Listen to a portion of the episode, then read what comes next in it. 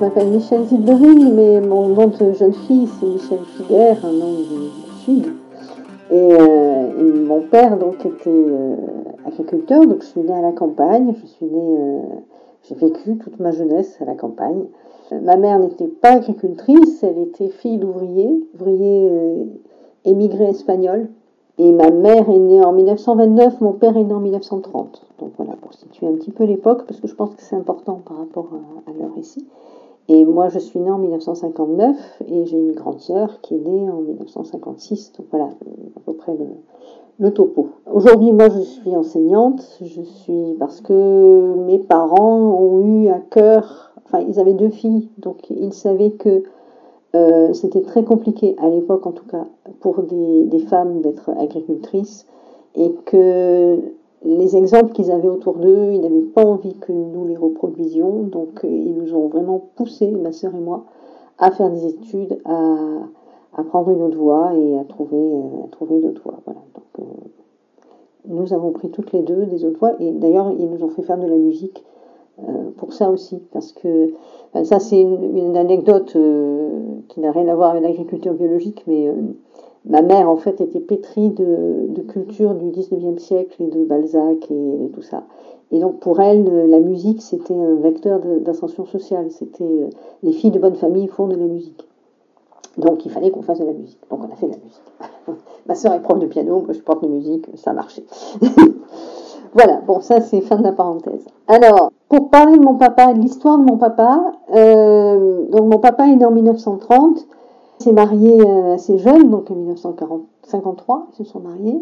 Pendant quelques années, il, a, il est parti, euh, après c'est à une quarantaine de kilomètres de Perpignan, ils étaient à Perpignan, pour, euh, bah, pour exploiter une terre qu'il louait parce qu'il n'y avait pas encore de place. Son père était agriculteur, donc il n'y avait pas encore de place pour lui dans l'exploitation familiale. L'exploitation était toute petite un hectare, malgré le fait que Figuère, à Perpignan, c'est vraiment un nom d'agriculteur, c'est une, lignée d'agriculteurs. Il y a même un quartier de Perpignan qui s'appelle les Jardins Figuère.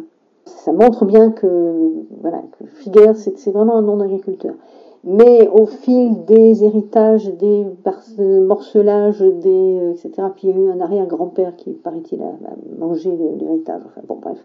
Voilà, ça s'est amenuisé et la part qui revenait à mon grand-père, à moi, donc, c'était un hectare. Donc tout petit, avec une, maison euh, familiale sur l'exploitation, mais c'était tout petit.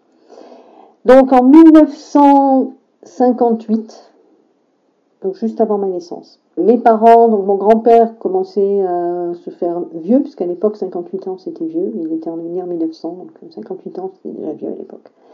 Donc il a fait venir son fils pour faire la transition, reprendre l'exploitation et lui pouvoir euh, progressivement prendre sa retraite. Et donc ils ont repris l'exploitation familiale en 1958.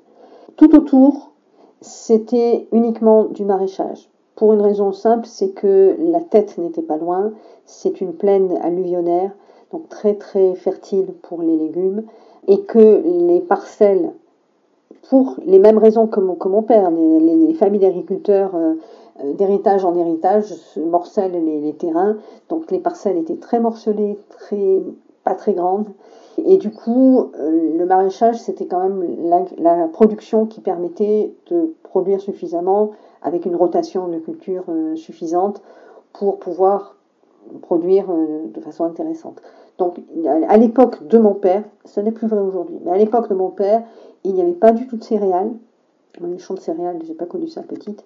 Il n'y avait pas de, vaches, beaucoup trop gourmands en, terrain. Il n'y avait pas de vaches, il n'y avait que très peu de, gens qui, qui produisaient, enfin il y avait quelques poulaillers, mais peu de gens en avaient. Euh, voilà, c'était vraiment euh, ce coin-là était réputé comme culture maraîchère réputé d'ailleurs pour la, qualité des légumes, parce que c'était une excellente terre. D'ailleurs, mon père disait souvent qu'avec une terre comme ça, c'était euh, c'était vraiment criminel d'arriver à avoir des légumes déséquilibrés, parce que la terre était tellement de qualité et tellement bonne que c'était évident que c'était facile.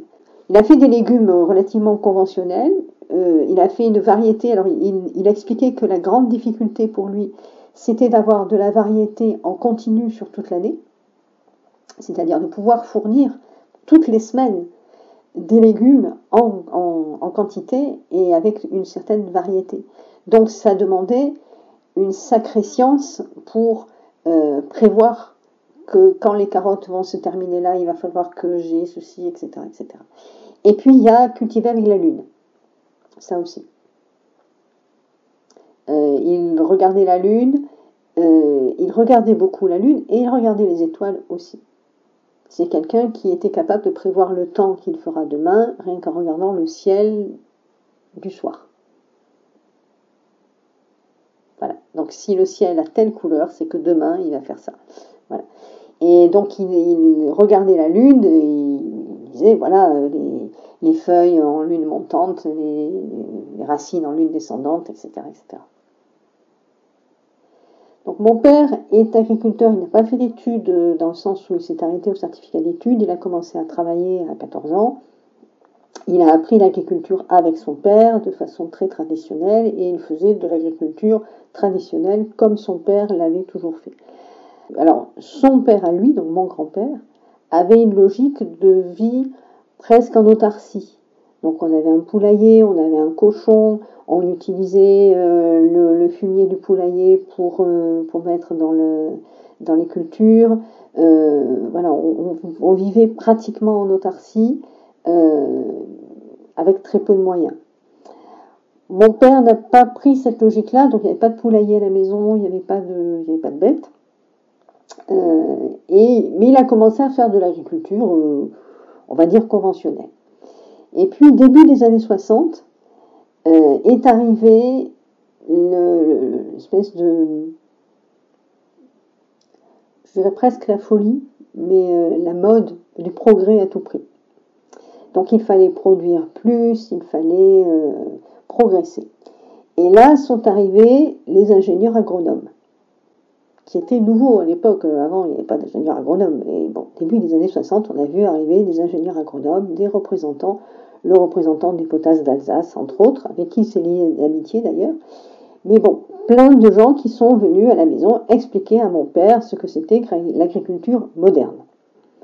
Donc il fallait, euh, en mettant des nitrates, en mettant un certain nombre de produits, on augmentait les rendements, c'était euh, mieux, etc., etc.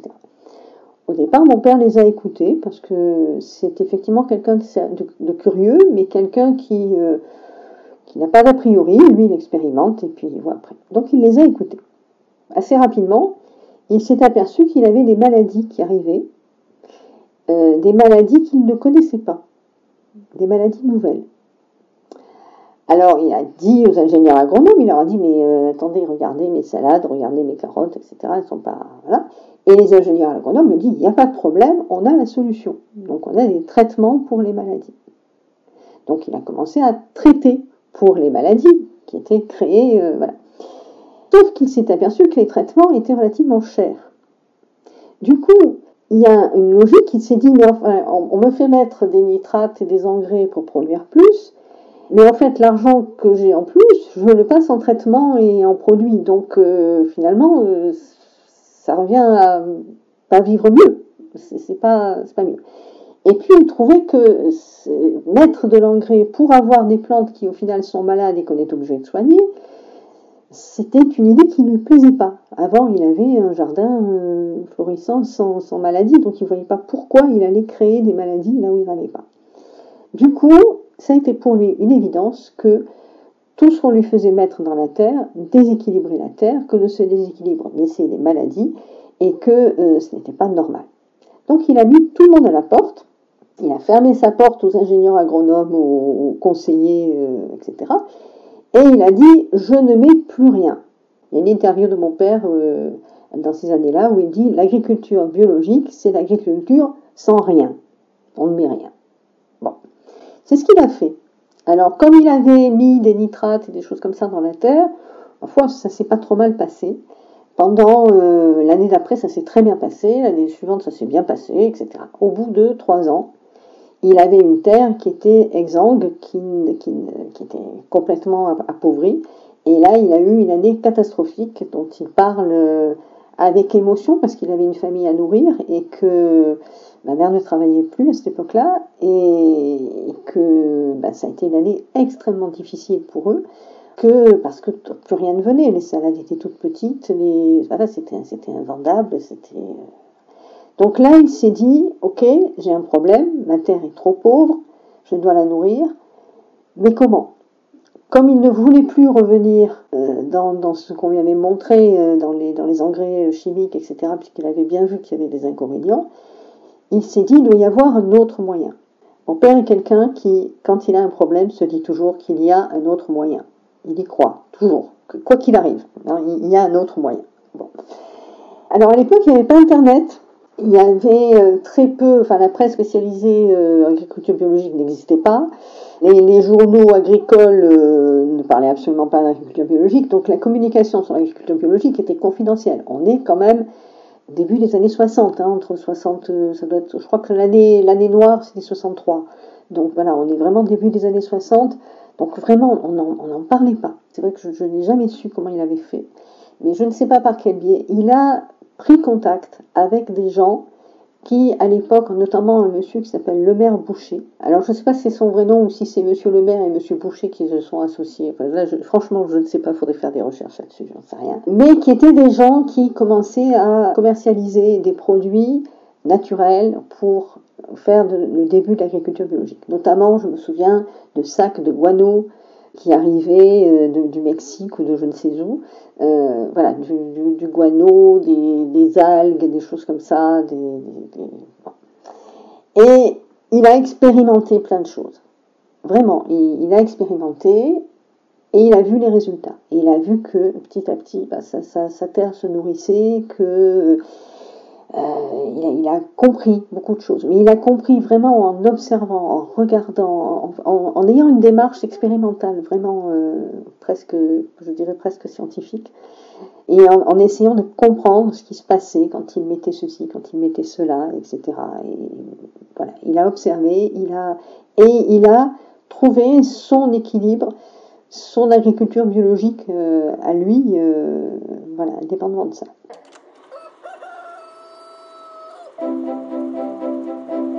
L'agriculture biologique consiste à cultiver sans engrais chimiques et sans produits antiparasitaires, sans sulfatage, sans, rien. Alors ensuite, pendant assez longtemps, il a commercialisé ses légumes sans dire que c'était de l'agriculture biologique. À l'époque, ça n'intéressait personne, même pas les consommateurs. Ça n'intéressait personne. Donc, il avait de belles salades, de belles carottes, c'était beau, c'était bon, donc, il commercialisait ça comme n'importe quel euh, autre légume. Il allait au marché de gros. Le matin, il se levait très tôt, il allait au marché de gros, il vendait ça à des expéditeurs, à des, revendeurs, sans dire du tout que c'était agriculture biologique. Et puis un jour, il s'est dit que quand même c'était un petit peu dommage de ne pas valoriser ça. Du coup, il a créé une marque qui s'appelait Filière Nature pour valoriser un petit peu tout ça. Il a créé une marque et sous cette marque, il a commencé à vendre des produits à. Alors là, il a vendu à Déméter. On a eu une période, on avait des camions Déméter qui venaient chercher des légumes euh, ici. Ça fait loin hein, de l'Allemagne, Perpignan, l'Allemagne, ça fait loin. Mais bon, ils venaient. Euh, moi, à l'époque, euh, là, j'étais en quatrième, je me souviens, parce que je commençais l'allemand et que j'étais chargée d'accueillir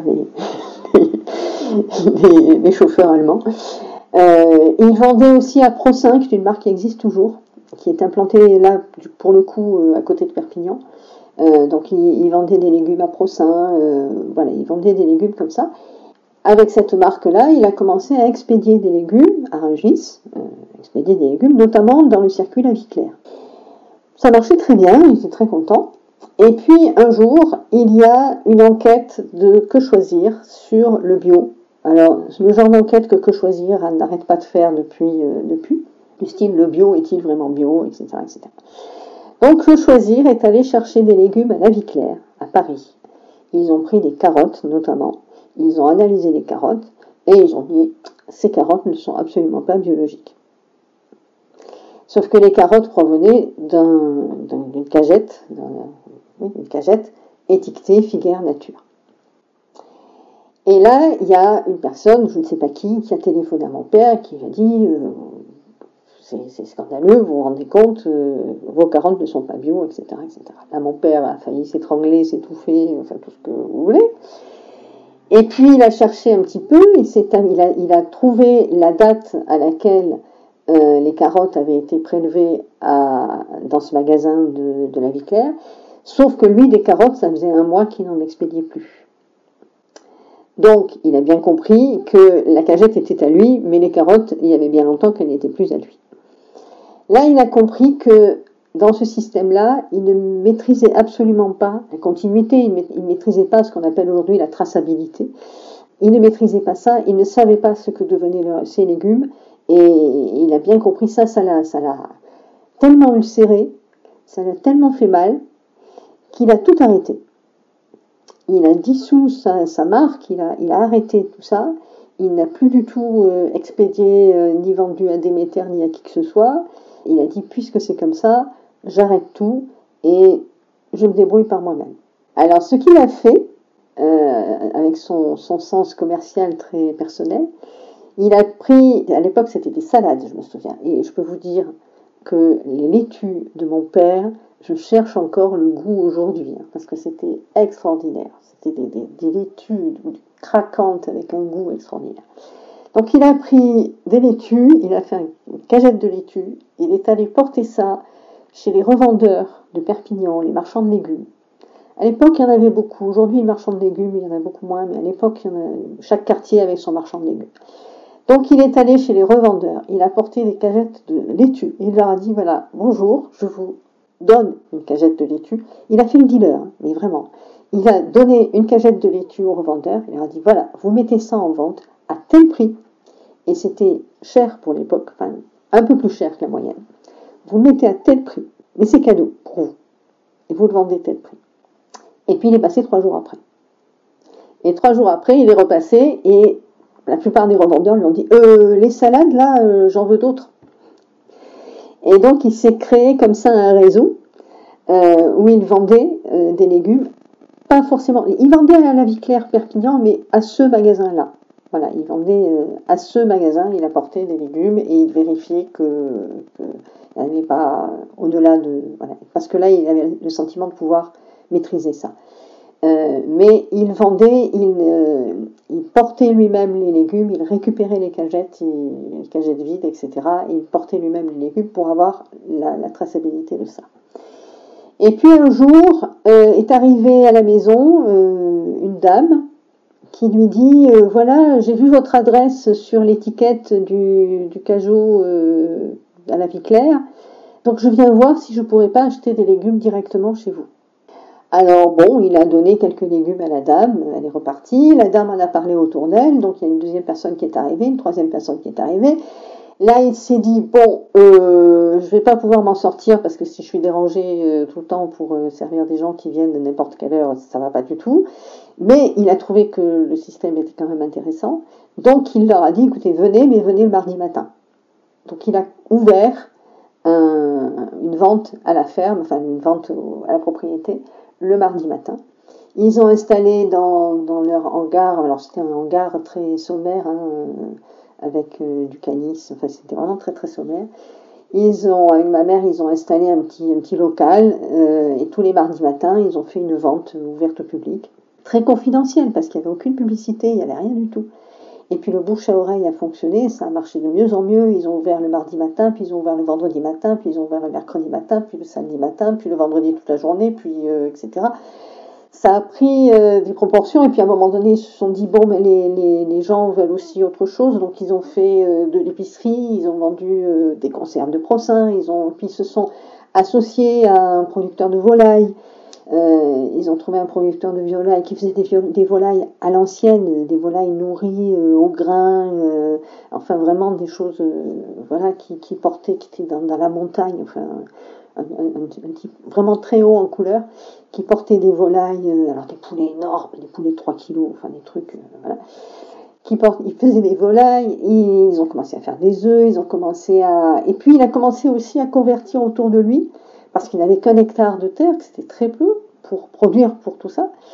Donc, il a trouvé un agriculteur qui produisait des artichauts. Alors, l'artichaut, euh, c'est une plante, on la laisse à demeure. Hein. Elle produit des artichauts, je crois, deux fois par an. Mais, euh, enfin, là, j'en suis pas sûre. Il produit des artichauts et la plante euh, reste. donc, ça occupe de la terre. C'est comme les fraises, hein. ça occupe de la terre parce qu'il faut les laisser l'une sur l'autre. Donc, donc, ça, il ne pouvait pas le faire dans un hectare de terre. Donc il l'a converti aux artichauts biologiques. Il lui a dit, mais écoute, tu as une terre magnifique pour faire des artichauts, fais des artichauts, moi je te les vends. Et je te les vends à un bon prix. Euh, donc fais des artichauts comme je te le dis, et je te les vends à un bon prix. Donc il a converti comme ça des gens. Il a converti un producteur de pommes de terre à la montagne. Il allait chercher des noix à Grenoble. Il allait chercher des pommes dans l'Hérault. Il était en relation avec un agriculteur de l'Hérault qui faisait la même chose que lui, la vente à la propriété. Donc ils s'échangeaient euh, des productions que l'un avait, que l'autre n'avait pas, etc. Ils faisaient des échanges comme ça pour avoir une variété euh, de, produits qui puissent euh, satisfaire les gens, attirer les gens, etc. etc. Voilà. Et ça, a fort bien marché parce que c'est grâce à ça qu'ils ont pu nous payer les études, ma sœur et moi, et, voilà, et vivre très correctement de, leur production, de leur hectare de production. Voilà.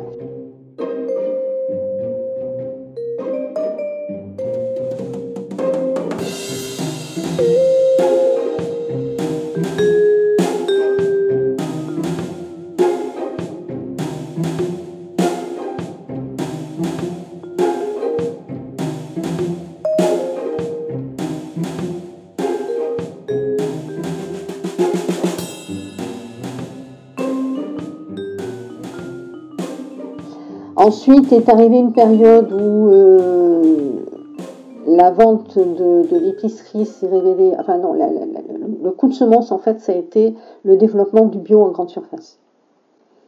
À partir du moment où le bio est, est venu en grande surface, des marques comme céréales par exemple, que eux vendaient, qui se retrouvaient en grande surface, moins cher en grande surface, même leurs clients leur disaient écoutez, euh, on va pas être, euh, on va pas se voiler la face. Si on, si on trouve le même produit moins cher vendu en grande surface, on va l'acheter en grande surface. Donc petit à petit, ils ont euh, supprimé l'épicerie, puisque ça, on le trouvait en grande surface et ça n'intéressait plus les gens. Il n'y avait pas encore cette logique aujourd'hui de, de magasins bio où, les gens ont à peu près compris qu'il y avait quand même une différence entre le bio de grande surface. Euh, voilà, mais ça, ce n'est pas encore dans l'air du temps. Donc ils ont supprimé, ils ont supprimé la, partie euh, épicerie. Et puis, euh, mais ils ont gardé les légumes, ils ont gardé voilà, la production locale. Alors c'était vraiment du, cycle court, hein. c'était très local. ils ont gardé ça pendant, pendant très longtemps, parce qu'ils l'ont gardé oui, surtout jusqu'à la retraite en fait. Euh, à, un moment donné, euh, enfin, à partir du moment où le, magasin a, la propriété a, marché, il n'a plus du tout vendu aux revendeurs de Perpignan, il n'a vendu que, il a produit que pour le magasin à la propriété et ils n'ont vendu que au magasin à la propriété. Avec des principes, euh, par exemple, le principe c'était que les haricots verts étaient au même prix du début de la saison jusqu'à la fin de la saison. Voilà. Il ne voyait pas pourquoi, sous prétexte que c'était les premiers haricots verts, il fallait les vendre plus cher que les derniers. Donc, un haricot vert, si ça se vend, je ne sais pas, je dis n'importe quoi, si ça se vendait 3 euros le kilo, ou à l'époque c'était des francs, ça devait se vendre 3 euros le kilo à la fin. Voilà, des principes comme ça, très, très affirmés. Voilà, et, ça leur a permis, de ma foi, de, bien vivre et, de, valoriser, et puis d'être heureux. Et voilà. Et à côté de ça, mon père a fait plein de choses, mais ça ne m'intéresse plus, l'agriculture biologique. Il y a une fable de La Fontaine qui s'appelle Le meunier, son fils et l'âne. Cette cette fable, je la connaissais par cœur quand j'étais petite. Et cette fable dit exactement ça, c'est-à-dire la fin de la fable, la morale de la fable, c'est euh, je suis âne, il est vrai, je, l'avoue, enfin il manque quelque chose au vert, mais que dorénavant on me blâme, on me loue, j'en ferai à ma tête, il le fit et fit bien. C'est la fin de la, fable, et cette fable, mon père l'a prise à, son compte. C'est-à-dire que maintenant, je vais faire ce que je veux, comme je veux, chez moi. Personne ne viendra voir ce que je fais chez moi. Et donc, que ce soit les labels, que ce soit les ingénieurs agronomes, etc. etc. Manger mieux ne se résume pas à une étiquette. L'avenir de l'agriculture biologique se trouve aussi dans les mains du consommateur. Revenir à des produits locaux, dont on connaît le mode de production, reste parfois la meilleure garantie de qualité, qu'ils soient bio ou pas. Et moi j'ai un petit souvenir qui peut être rigolo aussi, c'est que dans, dans la terre de mon père, ça grouillait. Ça grouillait de vers de terre, de, tas de choses. Et avec ma sœur, on a passé des heures à jouer avec des vers de terre. Il suffisait de faire un trou, on récupérait des vers de terre, on faisait des courses, on faisait, on faisait de la dinette avec des vers de terre, on faisait des plats de spaghettis aux vers de terre. Mais euh, ça grouillait, on, on, creusait un peu, on prenait plein de vers de terre pour, pour dire qu'il y en avait des vers de terre. Les champs d'à côté, à un moment donné, alors ça, mon père, ça l'a ulcéré. Quand il a vu faire ça, il était malade. ça l'a ulcéré. Il y a eu une mode, je pense, fin des années 60 à peu près. Il y a eu une mode pour justement euh, pour supprimer les maladies. On va stériliser la terre. Donc, on va euh, passer une machine à vapeur sur la Terre, qui envoyait de la vapeur très chaude, etc., pour tuer tout ce qui avait de vivant dans la Terre. Et comme ça, on aura un sol parfaitement sain. Et mon père, quand il a vu, alors le, voisin d'à côté a fait ça, a fait venir, alors ça coûtait très cher évidemment, euh, a fait venir ça, euh, je ne sais plus comment ça s'appelait, mais pour désinfecter son sol à la vapeur. Et mon père, quand il a vu ça, était ulcéré. Il est allé voir le voisin. Il lui a dit, mais enfin, qu'est-ce que tu fais? C'est n'importe quoi. on, ne cultive pas dans une terre qui est stérilisée. C'est, pas possible. Et lui, il a, expliqué que, mais non, mais euh, il enlève toutes les mauvaises bactéries, tout, tout ce qui, euh, tout ce qui est vecteur de maladie. Donc, euh, donc, ça va être très très sain et ça va être très très bon. Voilà. L'environnement, c'était ça. donc, donc il avait un petit peu de mal à communiquer avec ses voisins immédiats, on va dire. Voilà, il n'était pas fâché, mais alors il y avait un problème de, concurrence dans ce, dans, il y a une telle divergence de vues dans les façons de cultiver que c'était compliqué de s'entendre avec ses voisins. Et ensuite, quand les voisins ont vu que la vente sur place marchait bien, que euh, les jours de vente, il y avait, euh, il y avait des voitures euh, garées dans tous les sens, que ça marchait vraiment très bien. Là, il y a eu des problèmes de jalousie. Parce que les gens disaient, mais enfin, voilà, c'est pas. Il y avait quelque chose qui allait pas. Il, avait. Quelque part, il avait trahi son clan parce qu'il avait changé de, méthode, il avait changé de façon de faire, il avait changé de façon de commercialiser, etc. Et mais les gens prenaient ça pour une trahison. Donc, voilà, c'est pas très bien vu. Alors, le voisinage, c'est une question euh, très très importante. Il était entouré de voisins qui ne faisaient pas de culture biologique, qui ne croyaient pas à la culture biologique, qui le regardaient vraiment de travers. Il y a un voisin, il l'a raconté souvent parce que ça le, ça l'amusait. Il y a un voisin qui est venu, qui un jour lui a dit enfin, avoue-le, la nuit, tu traites. Il n'y croyait pas. Les voisins ne pensaient pas que c'était possible. Donc les voisins n'y croyaient pas. Alors, dans le voisinage, il y, a, quand même un autre problème, c'est que l'eau d'irrigation était issue de ce qu'on appelle en catalan une agouille, euh, un ruisseau. Mon père était président des ruisseaux. J'étais très fier de ça. J'étais président. Je suis président de quelque chose. J'étais président des ruisseaux. Donc, ça, consistait à vérifier que les ruisseaux étaient en bon état, qu'il n'y avait pas de, branches qui tombaient trop dedans, que l'eau pouvait s'écouler, etc., etc. Donc, cette eau, qui était l'eau de la tête, c'est le, le, fleuve qui passe à Perpignan, c'était l'eau de la tête qui était dérivée pour pouvoir irriguer euh, toutes les cultures qui étaient autour de la tête. C'était une terre alluvionnaire, c'était une terre très très riche. Donc euh, il y avait tout un réseau de, ruisseaux. Avec des, euh, jours, euh, on avait le droit de, prendre l'eau du ruisseau tel jour ou tel jour pour pas que tous les agriculteurs prennent l'eau, enfin, que les premiers aient de l'eau tout le temps et les derniers n'en aient jamais. Voilà. Sauf que cette, cette eau était de l'eau qui avait servi à arroser d'autres jardins en amont, qui n'étaient pas des jardins bio, et donc nécessairement l'eau était chargée en proportion euh, assez peu importante, mais enfin quand même, elle était un petit peu chargée de nitrate. Euh, ce qui explique que, par exemple, ma fille aînée, en première, a fait un TPE. Euh, alors, forte de... Parce que mes, enfants admirent beaucoup leur grand-père, forte de l'admiration qu'elle avait pour son grand-père, elle a fait un TPE pour montrer la différence entre une laitue biologique et une laitue de Carrefour. Donc, elle est allée chercher une laitue à Carrefour, elle est allée chercher une laitue chez son grand-père, et elle a fait des analyses pour voir. Convaincue, persuadée qu'elle n'allait trouver aucun nitrate, aucun rien du tout dans la laitue de papa, enfin de grand-papa.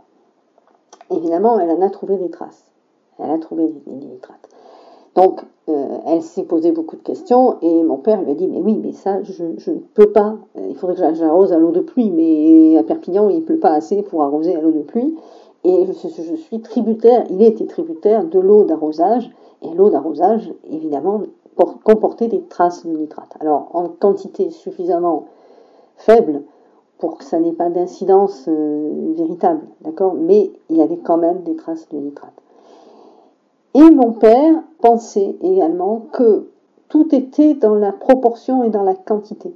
C'est-à-dire qu'à la fin, il pensait que ce ne sont pas les produits chimiques qui sont nécessairement mauvais. Il, disait que euh, dans l'agriculture conventionnelle, les produits chimiques sont utilisés dans des doses infiniment trop fortes, ce qui déséquilibre la terre. Et d'ailleurs, à la fin, puisqu'à un moment donné, il, a, il, a, il était sous le label euh, Nature et Progrès pendant longtemps. Du moins, quand il avait sa société, quand il avait sa marque, etc., il était sous le label Nature et Progrès. Quand il a dissous sa marque, il a également refusé le label Nature et Progrès parce qu'il voulait être libre chez lui. Enfin, la notion de liberté pour lui, c'était très important. Il voulait être libre de pouvoir cultiver comme il le voulait. Quand il avait le magasin, il n'y avait écrit biologique nulle part. Il n'y avait pas une banderole ici, légumes biologiques. C'était écrit nulle part. Simplement, il disait, moi je fais de l'agriculture logique. Et il disait l'agriculture logique, c'est que je vois quand ma terre a besoin de ceci ou a besoin de cela. Et il disait la potasse, par exemple, qui était interdite en agriculture biologique, il disait la potasse, c'est bon pour la terre, il en faut un petit peu de potasse. Mais il en faut à des doses infinitésimales. Il dit il faut faire de l'homéopathie avec la potasse, il faut en mettre un soupçon qui équilibre la terre, mais qui fait que, en fait, dans le légume à l'arrivée, il n'y en a plus. Mais ce soupçon-là, il peut changer l'équilibre de la Terre. Tout était dans la, dans l'observation et dans la proportion. Et c'était quelqu'un, moi ça j'admirais beaucoup, qui regardait, euh, je me souviens, il regardait un champ, un, champ de carottes, une rangée de carottes. Moi j'ai trouvé très belles ces carottes, et il m'a dit non, euh, ça va pas. Et en fait, il le voyait rien qu'à la nuance de vert de la feuille. C'est-à-dire que les carottes n'avaient pas le bon vert qui allait bien. Et lui voyait qu'il manquait, alors je ne sais pas de, quoi manquait-elle, ces carottes, j'en sais rien, mais il voyait qu'il manquait quelque chose parce qu'il n'y avait pas la bonne nuance de vert.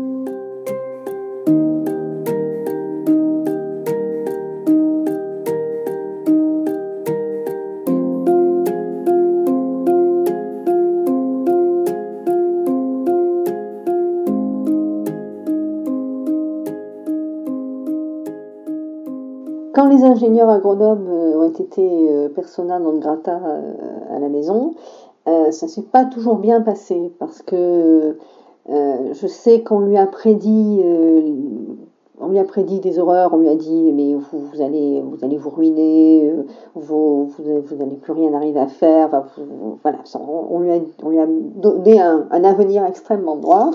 lui a tenu tête. Il faut dire, alors j'en ai pas parlé parce que c'était pas directement lié, mais il faut dire que il a inventé un système de serres qui s'appelle les serres filières, bien qu'il n'ait pas déposé le brevet et que quelqu'un l'ait fait à sa place. Euh, parce que déposer un brevet, lui, c'était une chose euh, saugrenue. Bon.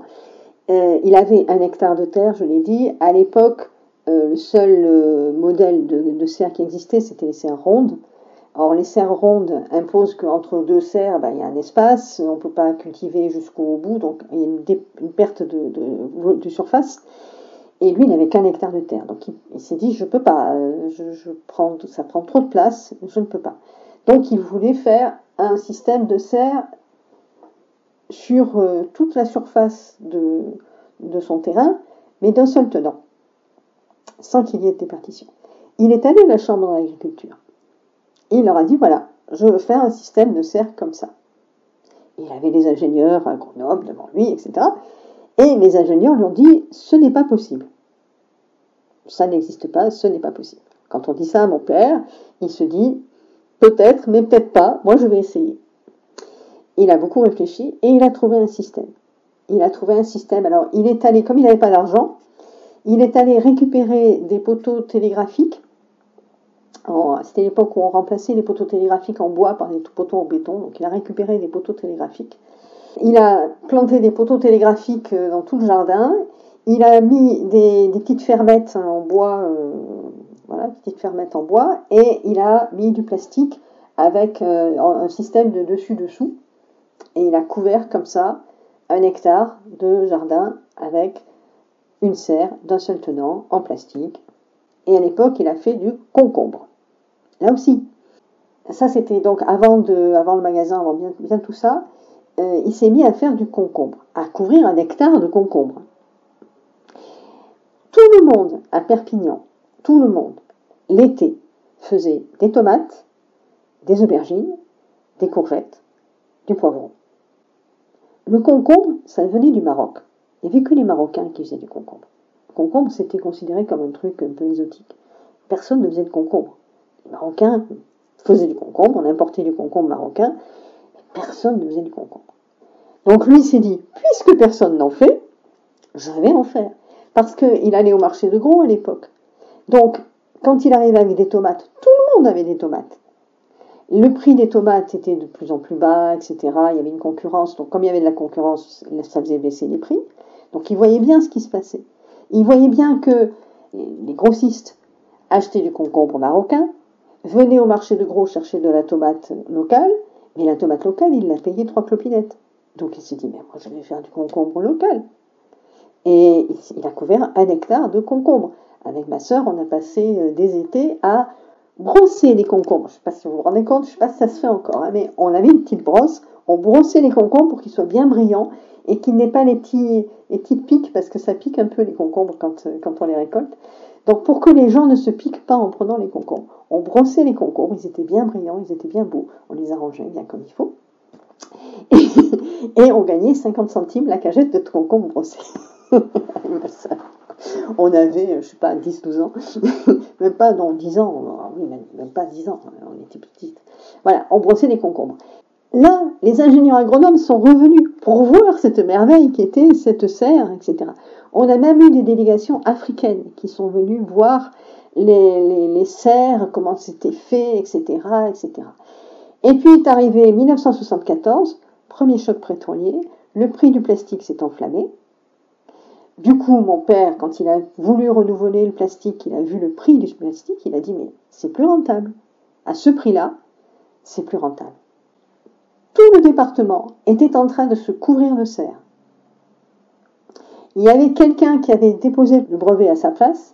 Il y avait un industriel qui fabriquait des serres filières, alors pas avec des poteaux télégraphiques, mais avec des, tubes en, aluminium. Tout le département se couvrait de serre. Et mon père a démonté ces serres à ce moment-là. Tous les voisins sont arrivés en disant Mais qu'est-ce que tu fais? Tu es fou? Tu es fou, c'est toi qui les as qui les a inventés et tu les démontes. Et le voisin euh, et mon père leur a dit Mais réfléchissez, au prix actuel du plastique, ce n'est pas rentable. Ce que vous gagnez en plus, euh, c'est absolument pas rentable, c'est beaucoup trop cher. Donc je démonte. Mais tout le monde me traitait de fou à ce moment-là. Et il a démonté, et c'est là qu'il a commencé à faire du, du maraîchage un peu plus euh, varié, on va dire.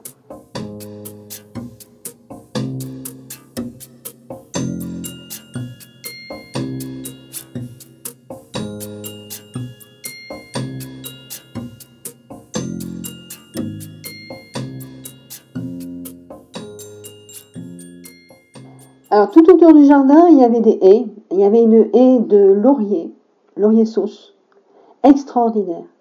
Des lauriers qui étaient, à mon avis, les lauriers datés bien du 19e siècle. Enfin, c'était des lauriers euh, très très très anciens.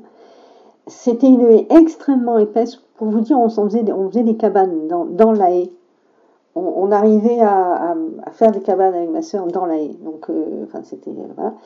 Donc il y avait une haie de laurier euh, qui faisait 10 mètres de haut. Enfin, c'était un truc énorme. Oui, la parcelle était entourée de haies. Il y avait des figuiers aussi, il y avait deux figuiers. Voilà, et moi j'ai des souvenirs de rentrer d'école et de monter dans le figuier pour aller manger des figues dans le figuier pour le goûter. Ça, c'est quelque chose.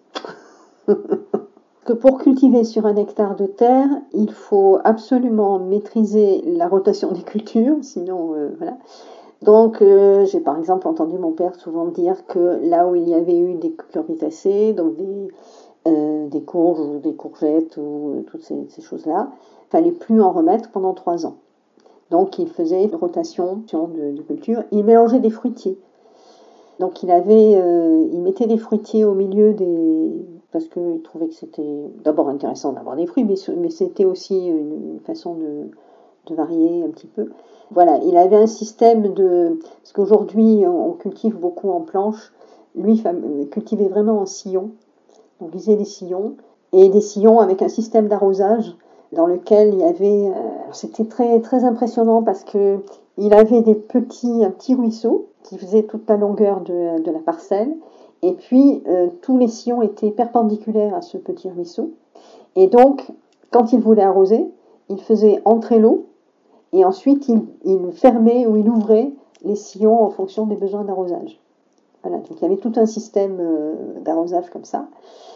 Donc effectivement, il fallait qu'il euh, optimise l'espace au maximum. Donc il y avait une forte rotation des cultures. Il y avait, euh, il y avait que les fraises qui restaient en, place. Parce que, aujourd'hui, moi j'habite en Alsace et je vois autour de moi des producteurs de fraises qui arrachent des fraisiers tous les ans et qui remettent des fraisiers tous les ans. Euh, ça pour moi c'est un truc euh, complètement. Alors déjà ils font des fraisiers, des fraises hors sol, mais en plus ils arrachent les fraisiers tous les ans. Moi c'est quelque chose que j'ai du mal à comprendre parce que j'ai toujours vu le rang de fraisier. Euh, il est resté je sais pas combien d'années, mais enfin bon c'était le rang de fraisier quoi. Pas, on l'arrachait pas ça tous les ans. Et voilà bon ça c'était comme ça. Récupérer la graine. Donc ils récupéraient les graines. à l'époque où il n'y avait pas euh, des plantes euh, avec des graines euh, transformées pour pas qu'on puisse les replanter, donc il récupérait les graines. Mais il récupérait les graines, mais il faisait des échanges de graines. Parce que il, pensait qu'une graine qui a été récupérée dans un sol, si on la remet dans le même sol, c'est moins évident. Donc comme il était en relation avec d'autres agriculteurs avec qui il échangeait des légumes, il échangeait des graines aussi ces agriculteurs-là. Voilà, et puis il travaillait sur les variétés aussi, sur, euh, les, variétés qui pouvaient euh, non pas produire plus, mais produire bon, parce que lui vraiment pensait que la différence, elle se faisait au niveau du goût, et il était convaincu que les gens qui venaient chercher ces légumes ne venaient pas parce qu'ils étaient bio, mais parce qu'ils étaient bons. Et c'est vrai qu'ils étaient très bons. Ça, alors là, évidemment, j'ai l'air d'être de parti pris parce que je suis sa fille, mais franchement, ils étaient très bons. Et la saveur? La saveur, évidemment, est excellente. On retrouve la saveur des, légumes d'antan et des fruits d'antan. Je faisais des courgettes blanches, par exemple. Ce qui aujourd'hui est rare à trouver. On trouve des courgettes vertes partout, même en bio. Euh, mais lui, faisait des courgettes blanches et il faisait euh, des, variétés, des tomates. Euh, aujourd'hui, on, parle de tomates anciennes, mais, les marmandes ou les Saint-Pierre, lui, il faisait les marmandes et les Saint-Pierre parce que c'était les variétés qui donnaient des bonnes tomates. Le jour où il a essayé les tomates hybrides, il a, même pas fini la saison. Il a arraché les pieds, il a dit bon, ça c'est même pas vendable. Parce que, parce que si c'était pas bon, c'était pas vendable, ça c'est sûr. Le goût avant tout.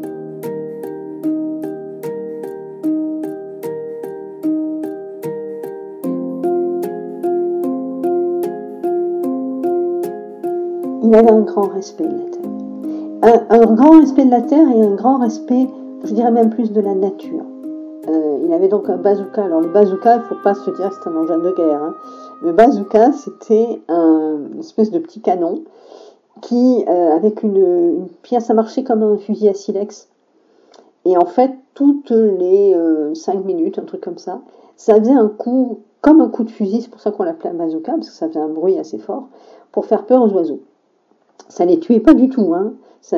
voilà. Simplement, ça faisait du bruit et ça faisait peur aux oiseaux. Alors effectivement, euh, il paraît que quand j'avais 3 ans, je suis allée voir ce qu'il y avait dans, la bouche du bazooka et bon, j'ai laissé quelques cheveux, mais bon. voilà. Mais c'est quelqu'un qui, après, donc ça c'était, j'étais toute petite, donc le bazooka c'était au début. Mais plus tard, bien plus tard, mon père était quelqu'un qui pensait que l'intention l'intention avec laquelle on fait quelque chose a une influence sur ce qu'on fait. Pour exemple, pour lutter contre le ver du chou. Le ver du chou, c'est un vrai problème. Personne n'a envie d'acheter un chou mangé par des vers. Bon. Eh bien, quand il, quand il plantait des choux, il parlait à ses choux. Alors, c'est pas étonnant que les voisins le prennent pour un fou furieux, mais bon, il parlait à ses choux. Et il expliquait qu'il comprenait très bien que les vers avaient besoin de manger du chou, mais qu'ils n'avaient pas besoin de manger tous les choux. Donc, ils pouvaient manger quelques choux, mais pas tous. Eh bien, croyez-le si, vous le voulez, mais je vous assure que c'est vrai. Dans son rang de choux, dans son sillon de choux, il y avait des choux qui étaient mangés jusqu'au trognon par les vers, et les choux d'à côté n'avait rien. Il parlait aux oiseaux et il expliquait aux oiseaux que il mettait quand il semait qu'il avait mis plus de graines que nécessaire pour les oiseaux, mais qu'il fallait pas tout manger, qu'il fallait lui en laisser. Et ça se passait très bien. Alors effectivement, il se met un peu serré, mais bon, voilà. À un moment, ça se régulait, les oiseaux mangeaient quelques graines, et puis, et puis c'était bon.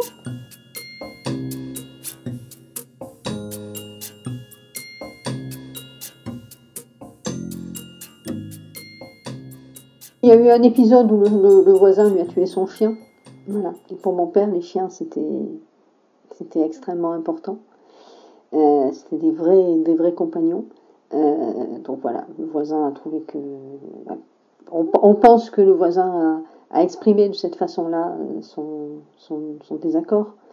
C'est-à-dire qu'il avait très peu de contacts, voilà. Les, gens lui disaient euh, bonjour et encore à peine, et, euh, voilà, il restait éloigné de lui parce que parce qu'il était considéré comme un, paria, comme, euh, comme quelqu'un d'abord un original, quelqu'un de pas tout à fait normal, et, quelqu'un qui, qui avait trahi son camp. Et alors lui le comprenait très bien, ça ne, ça ne le chagrinait pas du tout, parce qu'il comprenait très bien que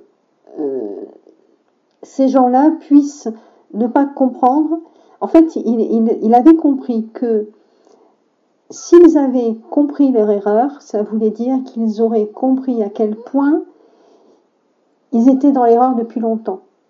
Quelque part, c'était difficile à assumer. Donc lui, il comprenait très bien ça. Mais euh, voilà, après, euh, ça, ça ne l'affectait pas plus que ça. C'est aussi, je pense, pour ça qu'il n'a pas quitté sa terre sans trop de. Enfin, qu'il a, facilement vendu sa propriété parce que, parce que voilà, le, voisinage n'était pas spécialement sympathique avec lui. Je sais que quelques voisins, notamment un sûr, euh, est venu le voir un jour pour lui dire que finalement c'était lui qui avait raison. Voilà. Et il y en a un qui a fait un amende honorable, au moins un, peut-être plus, mais en tout cas il y en a un qui est venu un jour le voir et qui lui a dit finalement, c'est toi qui avais raison. C'est pas Parce qu'il faut vous dire quand même que quand il a pris sa retraite, autour de lui, il n'y avait plus aucun agriculteur qui arrivait à vivre de sa terre. Tous les agriculteurs autour s'étaient endettés jusqu'au cou pour faire des serres, pour stériliser la terre, pour euh, faire des tas de choses euh, diverses et variées. Tous les agriculteurs de sa génération, lorsqu'il a fallu transmettre la propriété aux enfants, ont d'abord été dépossédés par les banques. Tous. Voilà. Tous étaient vraiment endettés jusqu'au cou. Et ça aussi, ça, euh, c'est quelque chose que mon père a toujours refusé. Il a toujours dit, euh, peut-être que je resterai petit, mais je me ferai tout seul et je ne demanderai jamais rien à personne parce que je ne veux rien devoir à personne. Donc faire un crédit pour mon père, c'était inimaginable. C'était pas possible. Donc les banques, jamais, ne, mettront euh, leur nez dans mes affaires. Donc lui n'a jamais fait un emprunt pour quoi que ce soit.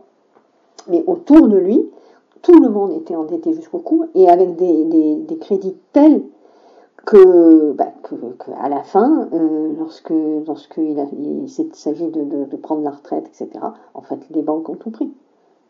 Tout. Et quand il est parti, plus aucun terrain autour n'était un terrain agricole cultivé. Aujourd'hui, mon père a pris sa retraite à, il a repris sa, tête, sa retraite à 72 ans, donc tard. Bon, il avait quand même arrêté plus ou moins, disons que il avait amenuisé, il a, il a, il a fait une décrue, on va dire. Voilà, il a, il a fait une retraite progressive. Il a supprimé les jours de vente, etc., etc. Puis progressivement, les, clients se sont amenuisés, mais les, derniers clients qui sont, qui sont venus venaient depuis, depuis très très longtemps, venaient depuis 40 ans. C'était vraiment des gens très très très fidèles. Et bon, il a pris sa retraite officiellement à 72 ans. Et nous étions partis, ma sœur et moi. Euh, il était à Perpignan, il n'y avait plus personne.